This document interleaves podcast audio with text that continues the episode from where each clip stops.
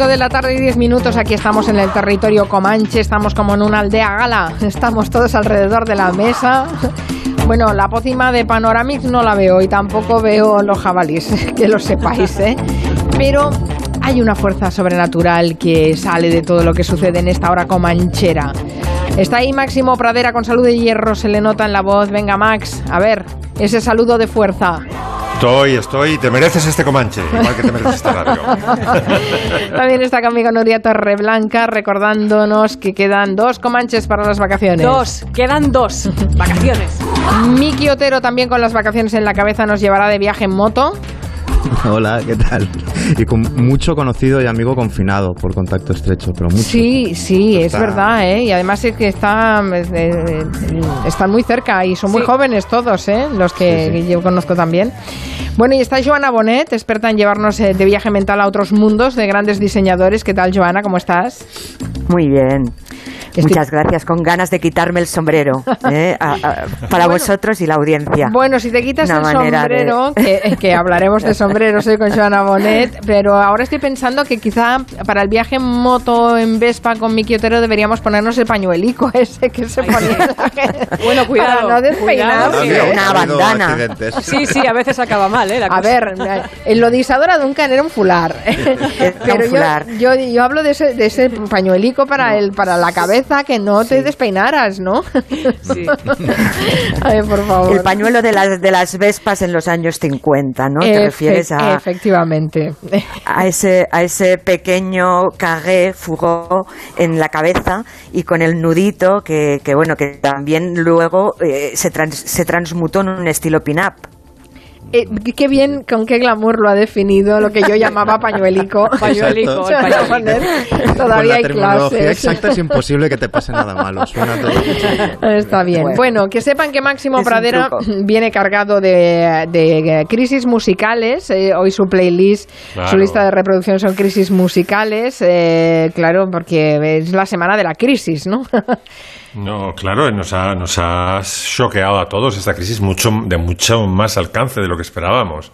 Incluso con el sacrificio de, de Iván Redondo, ¿no? Que era como la, el indestructible, la mano derecha de- del presidente. Pues nada, todos sacrificados, o el propio Ábalos. Entonces, bueno, me he puesto enseguida a pensar a grandes sacrificios en grupos, y hay algunos realmente terroríficos, empezando por el de Pete Best, eh, por Ringo Starr.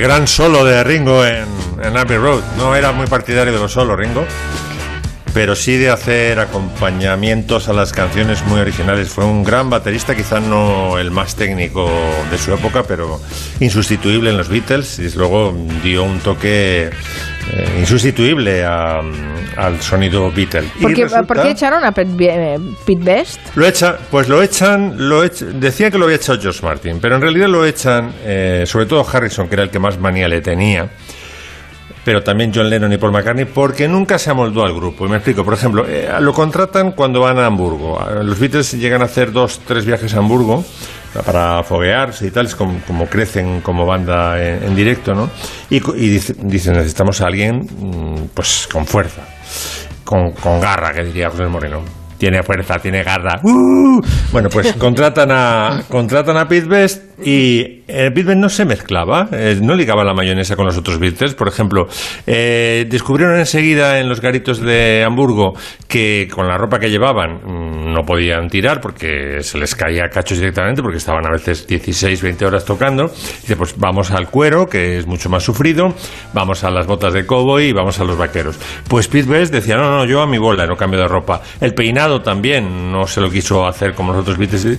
Cuando salían, esto lo cuenta Cynthia Lennon, la primera mujer de John Lennon, cuando salían a darse garbeos por Hamburgo después de haber tocado en los garitos, él se iba por su cuenta, ¿no? Y entonces le tenían ganas. Si sumas a eso que era el sex symbol de los Beatles, porque era el que estaba más bueno de aquí a Lima, vamos, Best era un bellezón de joven, ¿no? Pues cuando George Martin decide que mm, no tiene la en inglés diríamos la steadiness, ¿no? que el, el, ritmo que tenía Ringo, que realmente era un metrónomo. Los Beatles jamás necesitaron metrónomo con Ringo porque es que el tío tenía oído absoluto para, para el compás. ¿no? Y decide pero por otro, pues dicen, Tate, aquí es la nuestra oportunidad de librarnos de este que es un poco marciano. Lo hemos cogido para Hamburgo, nos ha funcionado muy bien, pero ya entre que nos hace sombra y no quiere nuestro estilo, pues... Claro, si además no entra en el rollo, pues evidentemente, pues, Claro. pues, pues no, ya, Es- normal, Es, una normal. Historia, es una historia muy triste porque lo echan efectivamente a nada más firmar el contrato con EMI Records, pero final feliz, cuando sale Beatles Anthology, le sueltan, porque tenía muchas grabaciones con los Beatles, entre un millón y cuatro millones de libras. Que yo me encuentro cuatro millones de libras en la acera y te aseguro que me agacho a recoger. O sea que no. Bueno, pues mira, salieron ganando todos, ¿eh? porque yo soy muy de Ringo Starr, así que Sí, salieron sí. ganando todos y a él lo compensaron económicamente por el trabajo que hizo previamente con los Beatles. Otro, otra crisis musical. Vamos a escuchar esta maravilla de Sostakovich.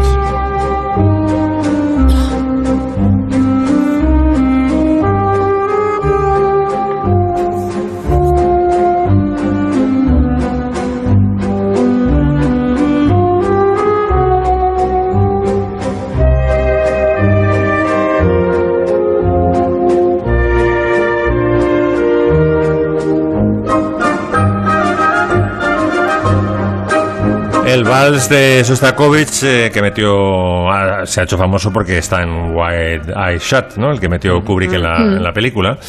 Eh, que dicen, por cierto, una anécdota curiosa, que el tema principal está sacado del estribillo de Yo te daré, te daré niña hermosa. Pues suena, suena Sí, así, sí, ¿eh? suena un sí, poquito así, sí.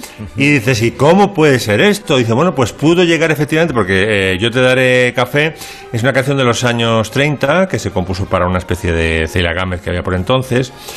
Eh, de Estrellita Castro, perdón, no de Celia Gámez, y no me acuerdo cómo se llama la, la pelusilla o la. no me acuerdo cómo se llama la artista, una artista de variedades, ¿no? Pero claro, como tenía la canción una letra muy infantil y una, una tonada un poco poril, los niños de la República que fueron a la URSS pudieron haber llevado consigo la canción, que la hubiera escuchado Sostakovich, y dice: Pues este, este tema me gusta para, para mi suite de, de jazz, y la, y la adaptó. Bueno, Sostakovich está aquí en esta lista de echados porque es que por dos veces lo hecho Stalin, pero no de un grupo, lo echó de la, de la música de la Unión Soviética. La primera fue con una ópera que no le gustó, que era Lady Macbeth, que dijo, ¿esto qué es? Esto es una porquería, esto es pornofonía, señores. Eh, después de que la ópera había gustado durante dos años y le impidieron ejercer, ¿no? Y se tuvo que rehabilitar con la, con la Quinta Sinfonía. Y la segunda vez que lo echaron, pero vamos, que no podía mm, estrenar nada, fue con la novena, la novena de Sostakovich, que dijo que iba a hacer una gran sinfonía a imagen y semejanza de la novena de Beethoven, con mucha pompa, mucho boato, mucho viento metal, y resulta que luego metió flautines muy burlones.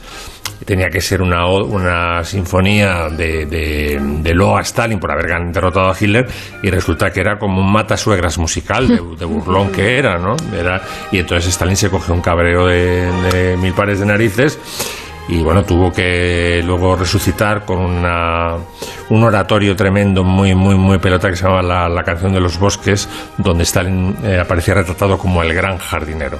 O sea que tanto Pete Best como Sostakovich expulsados. Pobres, pobres. eh.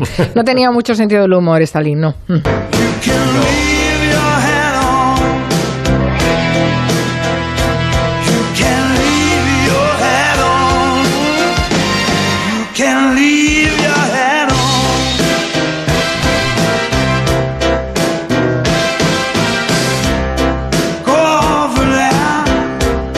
Nadie se equivoque, eh, que ahora vamos a hablar de los sombreros.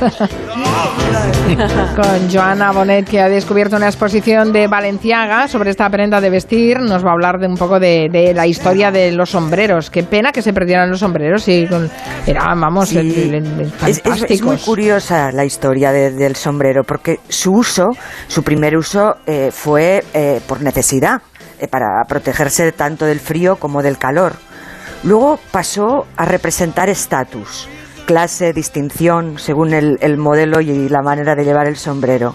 Y hoy es verdaderamente casi una extravagancia cuando no es en verano. Ahora en la playa sí veremos a mucho, veremos muchos sombreros de paja, incluso pamelas, pero en el, en el día a día eh, vemos a alguien que, que luce un sombrero y verdad que sentimos una sensación entre la rareza, la ya no es eh, por antonomasia símbolo de distinción, sino, mm, a no ser que, bueno, que en las bodas y en, en estas ceremonias de, de copete que, que aún se utilizan los tocados, pero en, en, la calle, como dices Carmen, lo hemos perdido. Desde más o menos ha habido, bueno, ha habido varios declives, pero el más importante fue a finales de, de los 80.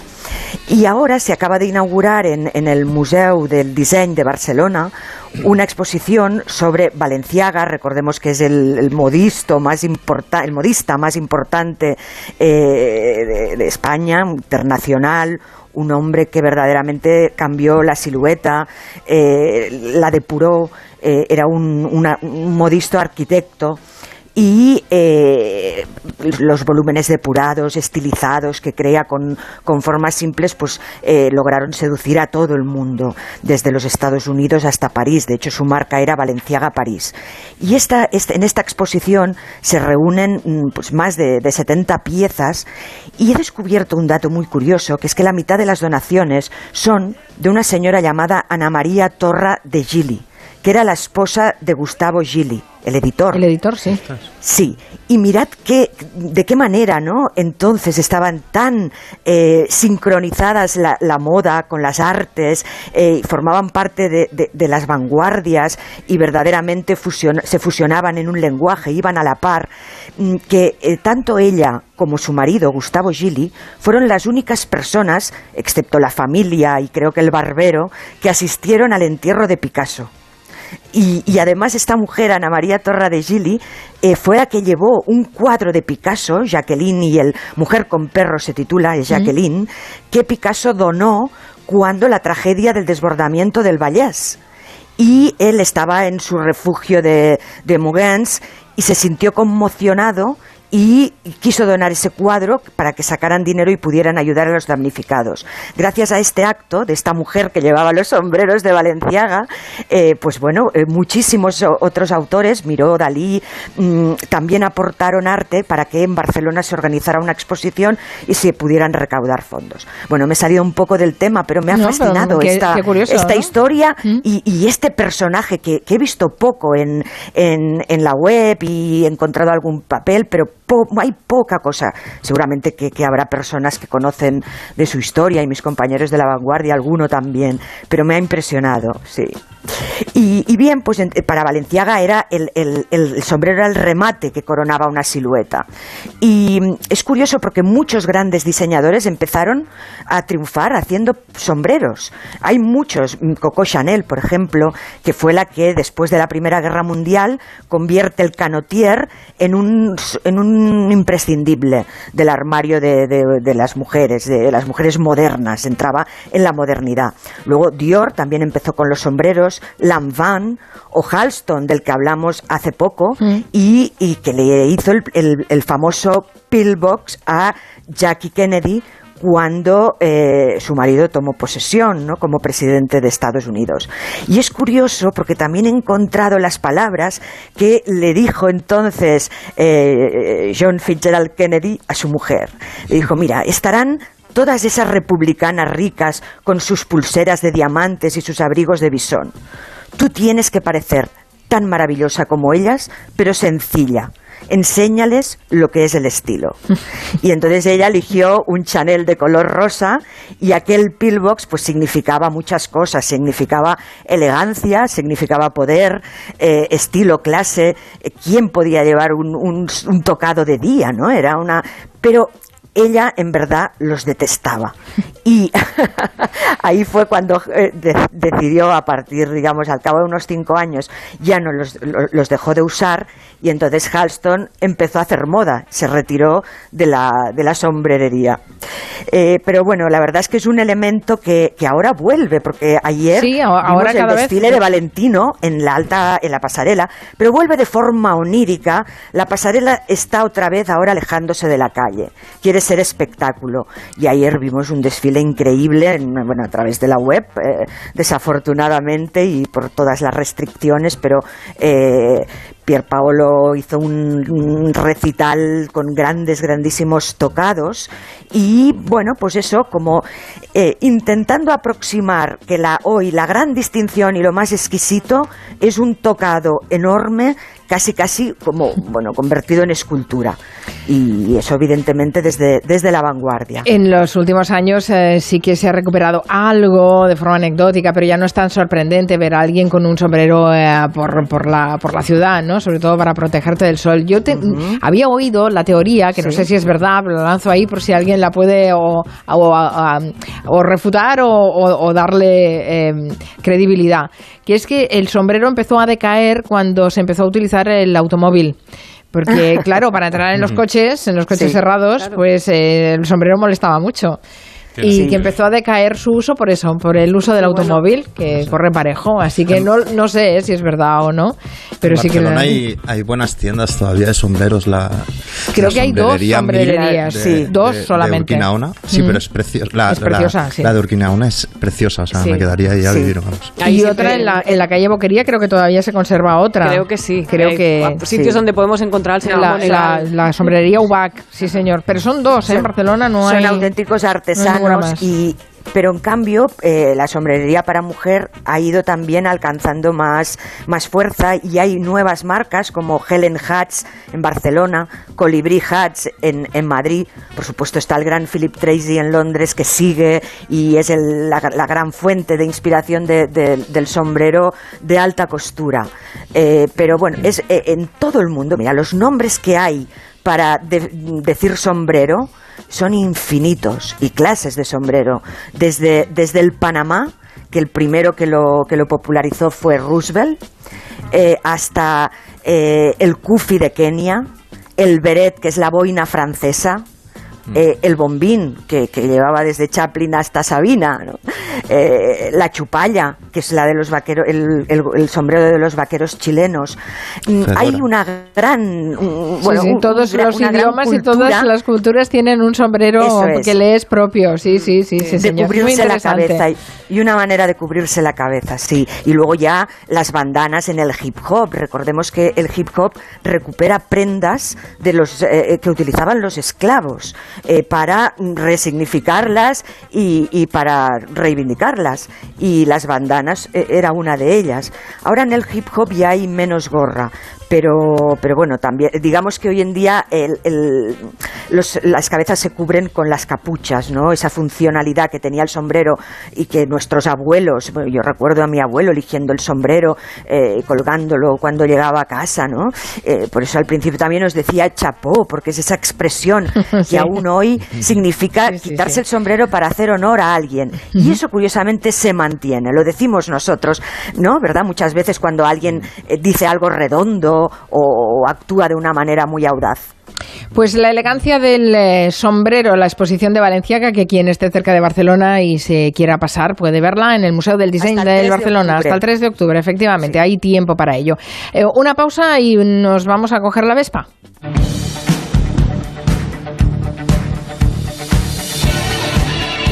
En Onda Cero, Julia en la Onda. Con Carmen Juan.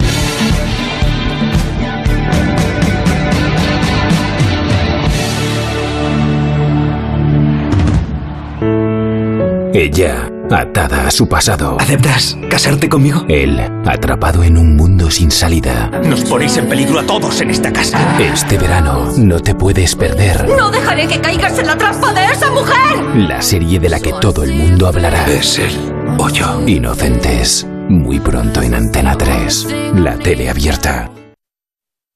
Muchas gracias. Hasta luego. Bueno, ya tengo la alarma instalada en la casa de la playa también. ¡Qué tranquilidad! Porque desde que me enteré de que estaban ocupando casas por la zona, no me fiaba. Con la alarma sé que si intentan entrar, pueden detectarlo y avisan a la policía. Confía en Securitas Direct. Ante un intento de robo o de ocupación, podemos verificar la intrusión y avisar a la policía en segundos. Securitas Direct, expertos en seguridad. Llámanos al 945 45 45 o calcula online en securitasdirect.es. El café, el tabaco o el vino pueden manchar tus dientes. Ahora con Clisiden Fumadores recupera el blanco radiante de tus dientes. Recuerda, Clisiden Fumadores en farmacias y en el corte inglés. Estoy tremendo, estoy que rompo. Soy del fuego, la cerilla, la maja de la sombrilla, un imán, un choque de trenes. Con el extra de verano, una musa de Tiziano. 15 de agosto, extra de verano de la 11, el subidón del verano. Un gran premio de 15 millones de euros y no viene solo. Además, hay 10 premios de un millón. Extra de verano de la 11. tremendo. Juega responsablemente y solo si eres mayor de edad. Dicen que a los mayores nos cuesta más recordar las cosas, pero hay algo que jamás olvido. Pasarme por mi agencia de Halcón Viajes o Viajes Ecuador y apuntarme a los viajes del Inserso, con las ganas que tengo de viajar de nuevo. Que no se te olvide, tienes hasta el 30 de julio para presentar tu solicitud. Infórmate en tu agencia de Halcón Viajes o Viajes Ecuador. Hacemos de tu viaje una gran experiencia. A ver esa foto, decir patata. ¡Hijolusa! Es que decir patata es decir hijolusa. Valde Picones, la huerta de Doña Rogelia, la granja de José Luis, patatas premium o patatas baby pat para microondas. Todas ellas de gran calidad. Patatas hijolusa. El reto de comer bien cada día. ¿Estás inquieto, impaciente o preocupado? Tranquilo, toma Ansiomet. Ansiomet con triptófano, lúpulo y vitaminas del grupo B contribuye al funcionamiento normal del sistema nervioso. Ansiomet, consulta a tu farmacéutico o dietista. Te prometiste el verano de tu vida. Cumple tu promesa con viajes el corte inglés en la región de Murcia. Disfruta de la manga del Mar Menor desde 56 euros por persona. Costa Cálida, región de Murcia. Te hace feliz. Consulta condiciones en viajes el corte inglés. ¿Qué tal, papá? Bueno, me ha llamado Jorge, el inquilino, que le han hecho ahora un ERTE y con esta situación no sabe si va a poder pagar. Quiero ayudarle, pero no sé si me pillo los dedos. Papá, ya te lo he dicho. Hazte de legalitas como nosotros, que con una llamada te dicen las opciones que tienes. Adelántate a los problemas, hazte ya de legalitas. Y ahora por ser oyente de Onda Cero, y solo si contratas en el 900 661 ahórrate un mes el primer año.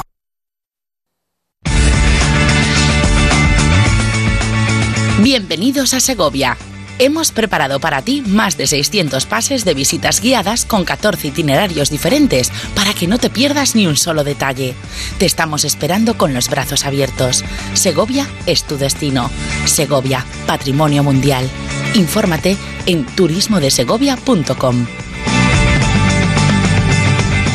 En Bricolaje Moraleja sabemos lo importante que es la seguridad para ti y tu familia, porque tu tranquilidad no tiene precio. Puerta acorazada Dierre, 360 euros. Puerta blindada completa, 220 euros. Y semiblindada, 180 euros. También para tu seguridad. Bricolaje Moraleja, calle Timanfaya 4 Humanes, bricomoraleja.com. Usar de nombre. Company de almacenaje y compraventa de artículos of learning polilaminados con base de celulosa. Para que tu librería parezca más internacional, es algo que te deberías ahorrar. Pagar de más en tu tarifa, también. Más Móvil Negocios tiene la tarifa de fibra y móvil que tu empresa necesita. Llama gratis al 1495. Más Móvil. Ahorra, sin más. ¿Sí? Ana, voy a hacerme el aumento de pecho. He elegido a CMA Internacional. Es la clínica que más confianza me da. Ah, sí, la que lidera el doctor Matón Sorena. ¿Sabías que su equipo cuenta con los mejores cirujanos de España y con más de 5.000 casos de éxito? Son especialistas en aumento de pecho por vía axilar, así queda más natural y sin cicatrices. Sí, además te garantizan las prótesis de por vida, ¿no? Exacto, y ya que lo hago, quiero lo mejor. CMA Internacional. Estamos en calle Velázquez 146 y en Compramos tu Rolex de acero de los años 70 y 80. Especialistas en Rolex desde hace 30 años. Compramos tu Rolex de acero de los años 70 y 80. Pagamos el mejor precio. Compramos tu Rolex de acero de los años 70 y 80. 915346706. Plaza San Juan de la Cruz 9. 915346706. No lo olvides. Compramos tu Rolex de acero de los años 70 y 80. Restaurante Asfontes. Auténticos productos gallegos. Carnes, pescados, mariscos, caldo gallego, empanada, lacón y una amplia carta de vinos. Salones ideales para celebraciones y también terraza. Con el excelente trato de siempre. Asfontes. En General Laci 10, cerca de Atocha. Y ahora también en la calle Áncora 32. asfontes.com.es. Juan Ramón Lucas te acompaña y recorre contigo las principales noticias del día. No habrá que pensar en un modelo educativo que en materia fiscal, empleo, prestaciones. ¿Qué es lo más importante desde el punto de vista? El turismo. En esta parte final hemos tocado algunos de los temas más importantes. Lucas te ayuda a entender la actualidad. Cada tarde a las 8, la brújula de Onda Cero. Y siempre que quieras, en la app y en la web. Te mereces esta radio. Onda Cero, tu radio. Onda Cero, Madrid.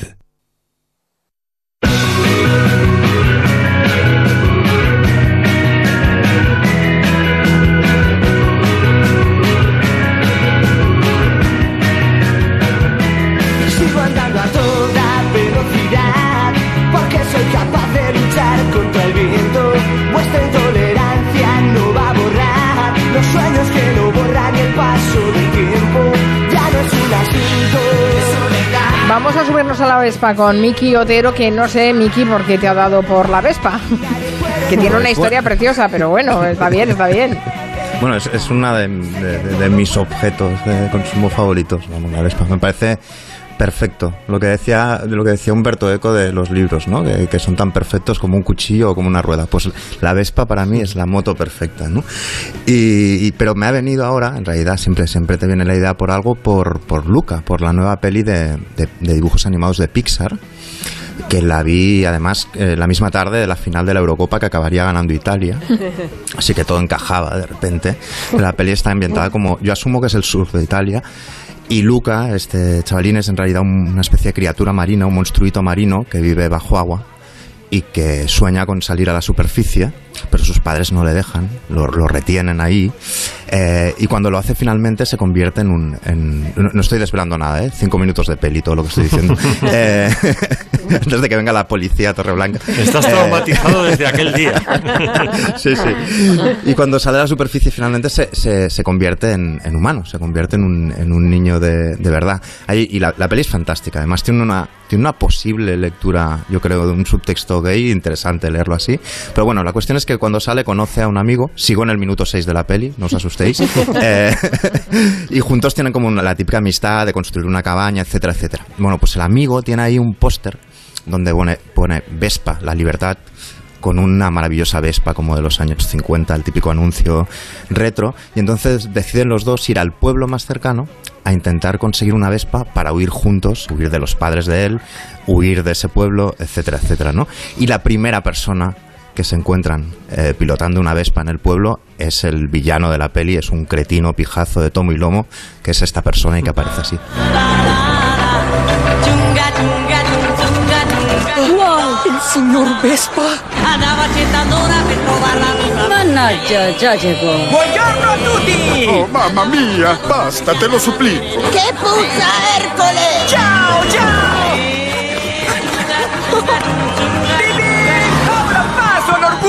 Orgullo de Porto Rosso! ¡Ciao, belle! Hace que me sonroje. ¿Y ahora? ¿Quién quiere verme comer un buen sándwich? Bueno, es un cretino, este chaval es un cretino y es el enemigo del, de Luca y de su amigo Alberto. Y la peli es muy, muy recomendable. Y entonces he empezado a pensar como en, la relación entre, entre la Vespa y la cultura popular, la cultura juvenil, el pop. Y hay un montón de canciones y películas. Hemos escuchado antes a Los Flechazos.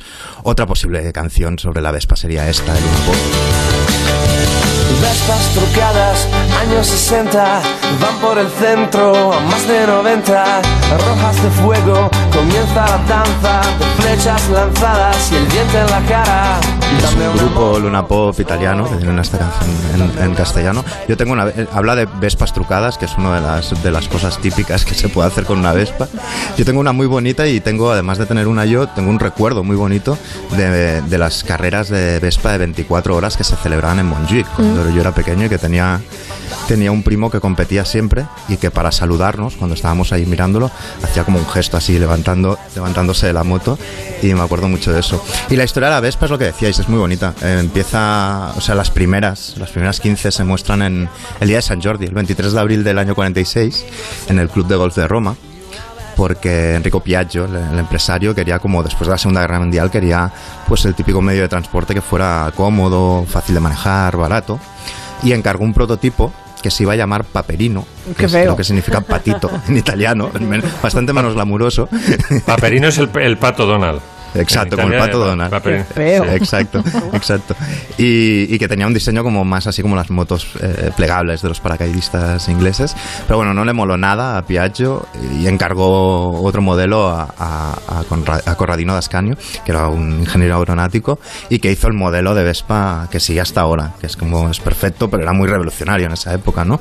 Puso el motor sobre la rueda de, tra- de atrás, hizo este brazo delantero que es como el tren de aterrizaje de un avión y bueno, esta figura, bueno, digamos el manillar, que serían como las antenas, y cuando la vio Piaggio, el empresario, se ve que dijo, bello, mi sembra una vespa, que es un bonita o preciosa, me recuerda a una avispa, ¿no?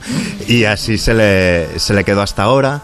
Tuvo mucho éxito en la Italia de aquella época, en la Italia posterior, invadida absolutamente por las estrellas de, de Hollywood también, y sobre todo en las culturas juveniles de, de, de las subculturas juveniles de Reino Unido, más adelante, los mods, etcétera, ¿no? Pero si tuvierais que decir eh, qué actriz o mujer sería el equivalente, va a quedar como cosificar a la mujer, ¿no? Pero lo digo como piropo, que sería el, el equivalente de una Vespa, para mí sería Audrey Hepburn, claramente, ¿no?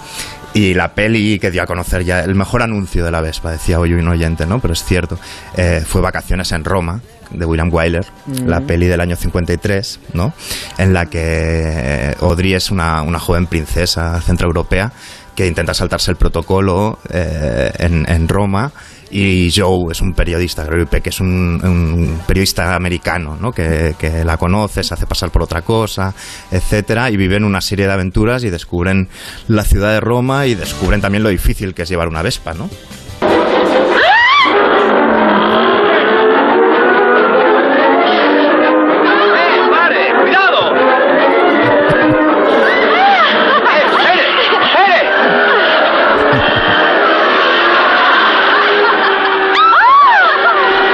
Bueno, a ti te recuerda la Vespa Audrey Hepburn porque estás contaminado absolutamente por esta escena de vacaciones Sí. en Roma, como todo hijo de vecino. Es maravillosa. Todo de cabezas girándose y ella liándola. Liando ya todo el tráfico ya de por sí difícil y complicado de, de Roma. En la Dolce Vita también hay un paparazzi que va en Vespa siempre. Y luego hay otra peli de una de mis 10 personas favoritas del planeta probablemente que es Nani Moretti el director de cine eh, que tiene una peli fantástica que es Caro Diario que es una especie de peli autobiográfica en tres episodios. Y el primero de los episodios se titula precisamente En mi Vespa. Y es él yendo a lomos de su de su Vespa azul eh, por una ciudad de Roma que está especialmente bonita porque está como iluminada por el sol de agosto y va como haciendo reflexiones, lo que va él pensando de la vida, se encuentra un tipo, le habla sobre si la, gente es buena y bondadosa o no, luego se encuentra un crítico de cine y lo tortura y lo humilla leyéndose, leyéndole una crítica que él ha escrito eh, y bueno, pero el momento más bonito es cuando, cuando va en la Vespa reflexionando sobre la idea de saber bailar, ¿no? Y entonces dice, en realidad mi sueño ha sido siempre bailar bien. Flashdance se llamaba aquella película que me cambió definitivamente la vida. Una película sobre el baile, saber bailar. En cambio yo al final me encuentro siempre mirando, que también está bien, pero es otra cosa, que es esta escena. Mio sogno è sempre stato quello di saper ballare bene. Flashdance si chiamava quel film che mi ha cambiato definitivamente la vita. Era un film solo sul ballo. Por saper ballare. E invece alla fine mi riduco sempre a guardare, che è anche bello, però è tutta un'altra cosa. Que era soldadora la de, la de Flashback. Pero es preciosa esa escena. Y entonces llega a una especie de fiesta popular de orquesta con su palco, donde están tocando una versión de Buscando Visa para un sueño de, de Juan Luis Guerra y él sube a cantar, canta fatal, etcétera, etcétera. Es preciosa esta, esta película y, y esta escena especialmente, ¿no? Y luego está el salto a la Inglaterra de las subculturas, ¿no? A los mods, sobre todo, que es esta subcultura de clase obrera que se gastaban todo en lo mismo que me lo gasto yo, vamos, en ropa, en discos, etcétera, etcétera. Y, y allí muchos de ellos, a una hora, llevaban la, la- la competencia de la Vespa, que eran las lambretas, que se, se empezaron a hacer muy poco después como competencia directa y cantaban cosas como esta.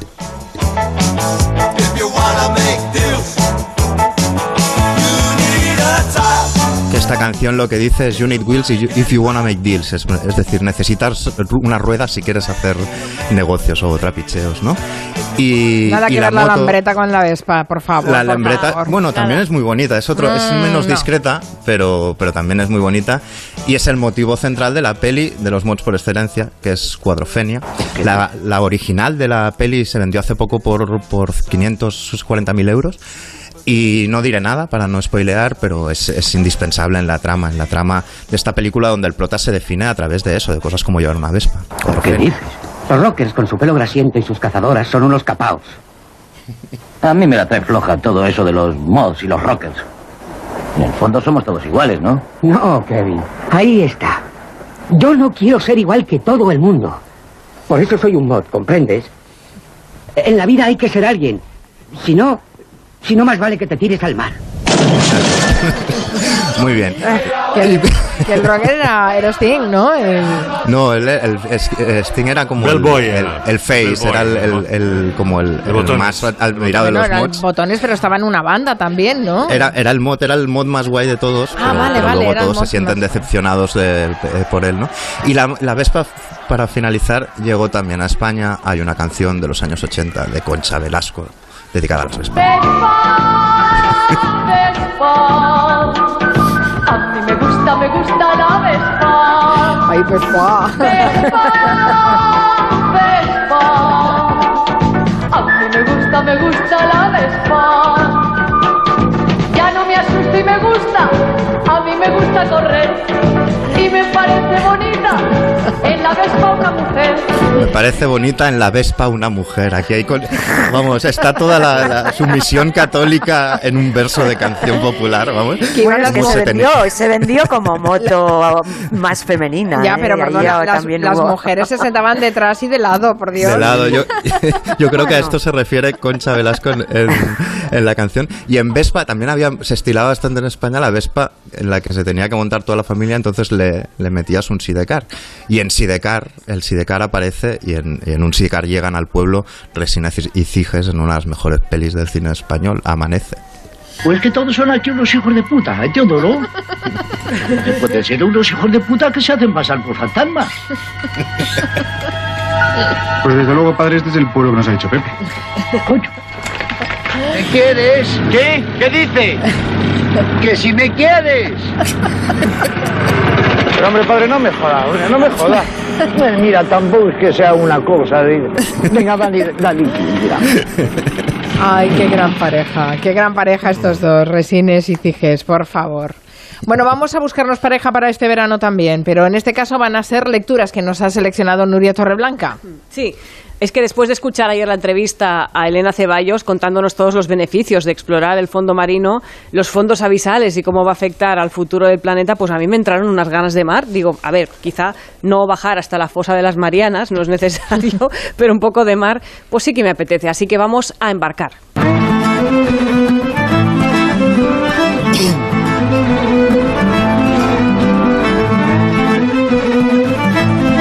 Os voy a recomendar este primero un par de libros. El primero se llama La ballena tatuada, una historia de la primera vuelta el- al mundo, que es la maravillosa novela gráfica de Darío Adanti que publica Astiberri, que es un falso documental gráfico y es una recreación del viaje emprendido por Fernando de Magallanes y Juan Sebastián Elcano hace 500 años. Es la primera circunnavegación de la Tierra en la historia.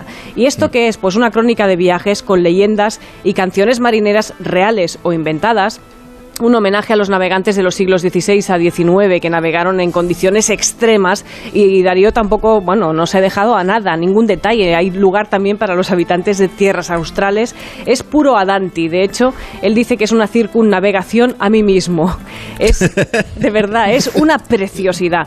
Y en esta travesía tenemos un acompañante de excepción, la ballena blanca que le amargaba la vida al capitán Ahab, Moby Dick. Estas visibles marcas que me dejó significan poco. Lo peor es el ansia de venganza que siento, la pesadilla de enfrentarme a ella de nuevo. La ballena blanca se ha reído de mí. Esa idea me humilla. Su destrucción me obsesiona. Lo odio a Moby Dick, es lo que me induce a cometer esta locura. La perseguiré hasta darle muerte, aunque para conseguirlo pierda hombres y barco. El único objeto que ya tiene mi vida es este. Es tremendo, ¿eh? ese odio que tiene a Moby Dick, deseos de venganza. En la- las viñetas son una maravilla. Por ejemplo, una en la que está el capitán Ahab, por poner un ejemplo sobre esta situación, se dirige a la ballena y dice, me cago en tus muertos, ballena. Es- es- esa, esa viñeta yo quiero conseguir un póster y ponerla en casa. Es una preciosidad, me cago en tus muertos, ballena. Bueno, Moby Dick también es una obsesión para Dario Adanti, porque esta ballena tatuada ya tiene una antecesora en cómic, la que publicó en 1996 cuando él llegó a España. Y hay, entre otras cosas, pues decíamos canciones, hay también frases populares marineras, como una que dice, más allá de los 40 grados sur no hay leyes, más allá de los 50 grados sur no hay Dios. es fantástico, de verdad, os recomiendo La ballena tatuada, una historia de la primera vuelta al mundo. Darío es el mejor, además, para explicar cosas así, por elevadas que sean, desde la cultura popular, Sí. desde el chiste. Ya lo hizo con el, con el Génesis. Exacto. Y lo ha vuelto a hacer. Es un Es una maravilla, de verdad, os lo recomiendo mucho. Segunda recomendación, más que una musa, relaciones creativas que eclipsaron a las mujeres de Katie McCabe. Eh, publicado por Garbush Books. En este libro lo que vamos a encontrar es una recopilación de historias de mujeres muy talentosas, eclipsadas, como no, por el talento de los hombres que tenían al lado. La vieja historia. Y este Qué libro, raro. claro, Sí, ¿verdad? qué raro, ¿verdad? Qué Qué, raro. cosa más original, nunca había Raro, pasado. raro, raro, raro. Este libro lo que viene es a reivindicar en la historia a estas mujeres y, por ejemplo,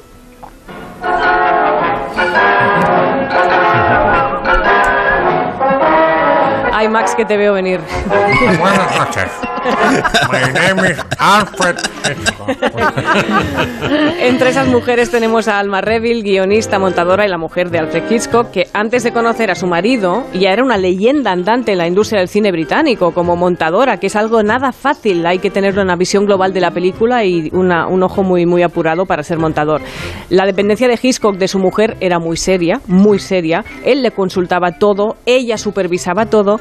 Eh, por ejemplo, la escena de la ducha de famoso psicosis, al final, si no es por ella, no se mete la música ahí y acá eso acaba en silencio, ¿eh? Que Hitchcock quería hacerlo ahí en silencio. Y a veces, que metan la música, que metan Yo, la yo tengo yo tengo otra versión, ¿eh? Nuria creo que fue Bernard Herrmann y dijo, déjame, dame un voto de confianza y te la devuelvo. Déjame la música. Sí, sí. Yo lo que sé es que la sangre de la, de la escena de la ducha es chocolate para que cogiera el. No es broma, el espesor. Vale, no digáis que la matan, que nos dirán que haciendo Ay, super spoiler. bueno, que sepáis que el toque Hitchcock tenía cuatro manos y dos de ellas eran las de Alma. Y ahora vamos con otro ejemplo. Now Arab sheep on the burning sand commanded their harems and clapped their hands, said, "Come on, girl." No sé si conocéis al artista, es Lil Harding Armstrong, pianista de jazz, compositora y una de las músicas más valoradas de la escena de las big bands de Chicago de los años 20, conocida como la mujer de Louis Armstrong. Bueno, Harding sí lideraba su propia banda de músicos varones antes de conocer a Armstrong, y, vamos, los tenía encandilados, era la jefa, la- los- todo el mundo tenía auténtica adoración por ella. A pesar de eso, tuvo que sufrir, como no, también el racismo y el sexismo propios de su época, pero era esta señora fue la fuerza motriz que ayudó a Louis Armstrong a armarse de valor para tener una carrera en solitario. Estuvieron juntos unos años, luego se separaron y eso sí, en las memorias de Louis Armstrong escribió que es la mejor y hay muy pocos hombres pianistas que dominen el swing como lo hace Lil. Y esto no lo digo solo porque estuviera casado con ella. Hombre, bueno, qué detalle que al menos le Sí, sí, reconoció sí. el mérito, ¿no? Sí. Que eso no lo hacen todos todos.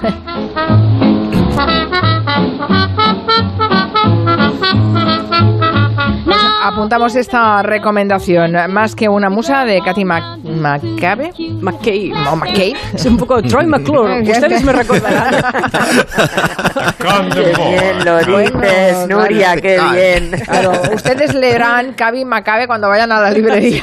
Exacto. Katy Macabe. Vale, em, eh, de Garbush Books. Eh, sigamos con la lista de músicos que han sufrido crisis dentro de sus grupos o con otros músicos. Bueno, una, eh, una expulsión que para mí resulta muy dolorosa es la de Glenn Cornick, el bajista de Jethro Tull, después de grabar el tercer disco. Dentro, Glenn.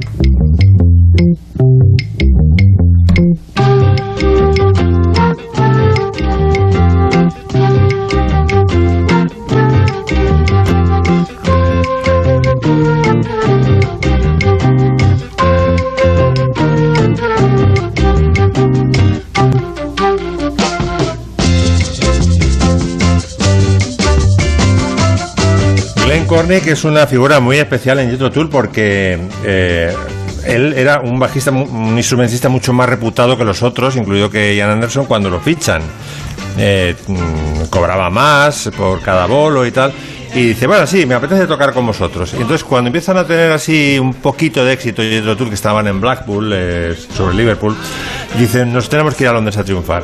Entonces se va la primera formación de Jethro Tull a Londres y aguantan, hay algunos que aguantan tres días, porque era muy inhóspito, o sea, si no tenías éxito no ni comían, ni podías dormir. Y entonces los únicos que aguantan en, en un Londres totalmente hostil e inhóspito son Glenn Cornick y Ian Anderson, en una pensión de mala muerte en Luton, donde está uno de los aeropuertos, ¿no? Y ahí están semanas y semanas que, bueno, se podrían haber ido todos a, a- a- a la mierda, como diría aquel, ¿no? Y Glenn Cornick eh, aguanta al lado de Ian Anderson y graba con él, con el grupo, graba los tres primeros álbumes, lo que, y era además era un tipo muy divertido, tenía una gran presencia escénica, era muy buen músico, al principio mejor músico que los que, que incluido que Ian Anderson, porque tenía formación y tal, era muy útil, por ejemplo, en las sesiones de grabación, para los tempi, para las armonías y tal, ¿no? Y lo que lo único que tenía de malo era que le gustaba mucho la juerga, ¿sabes? Y entonces Ian Anderson, que era muy mm, calvinista para eso, decía, no, no, no, a ensayar y tal, y de, casa al estudio y del estudio a casa.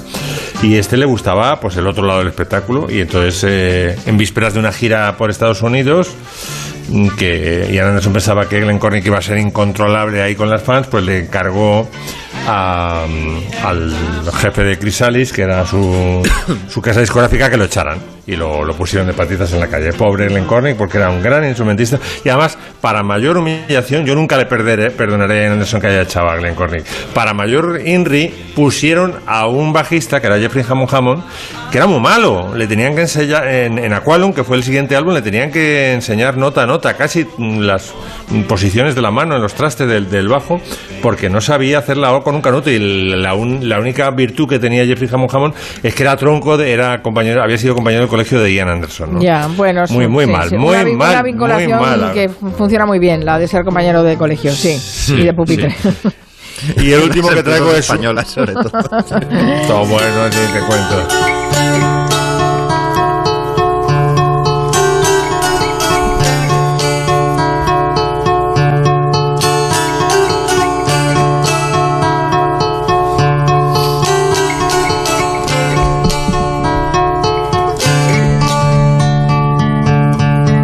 Sweet Lady Jane. Bueno, el que toca el dulcimer es eh, Brian Jones, que fue prácticamente el fundador de los Rolling, es el que les dio el nombre, el que les conseguía los bolos, el que tocaba más, tocaba, no sé, era multiinstrumentista, Brian Jones. Era, era un genio realmente, ¿no? Tocaba la armónica, el sitar, el órgano, la flauta dulce, el cello, la trompeta, el trombón, era realmente una superpotencia musical, ¿no? Lo que pasa es que le gustaban también mucho las drogas, empezó a no ir a los ensayos, empezó a no aparecer en las sesiones de grabación, no se sabían las canciones, igual en una víspera de una gira por Estados Unidos se reunieron Keith Richards y, y Mick Jagger y le dijeron este tío puerta porque es que directamente no se sabe los temas, ¿no? Lo echaron, eh, hay una película me parece que se llama Stoned donde viene la escena donde lo echan y bueno, conseguirás, también le dieron una pasta para que se fuera, ¿eh? le dieron 20.000, 100.000 de entrada y luego 20, le, le dijeron, y te vamos a dar luego 20.000 libras al año. Dijo, ah, pues vale. Pero al mes, le echaron en junio del 69, al mes estaba muerto en el fondo, ahogado en el fondo de su piscina. Sí, sí. Tremenda la historia de Brian Jones. Your time